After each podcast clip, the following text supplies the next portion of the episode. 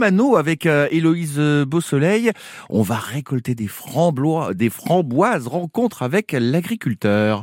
Régis Fradé. Donc, je produis des, des, fraises et des framboises. Les framboises, les premières euh, ont été plantées en 2000. Variété Tulamine. C'est une variété canadienne. Les fraises ont été plantées euh, il y a trois ans. Deux variétés, Ruby des Jardins et Tia, et toutes en, en bio. Qu'est-ce que vous aimez dans votre métier? Avoir de la bonne marchandise, premièrement. Puis après, bon, faire plaisir aux gens. Comment travaillez-vous?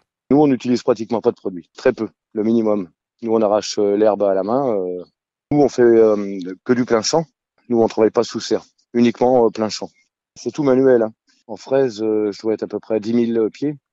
Et framboisier, je dois être environ 7500, 8000 pieds.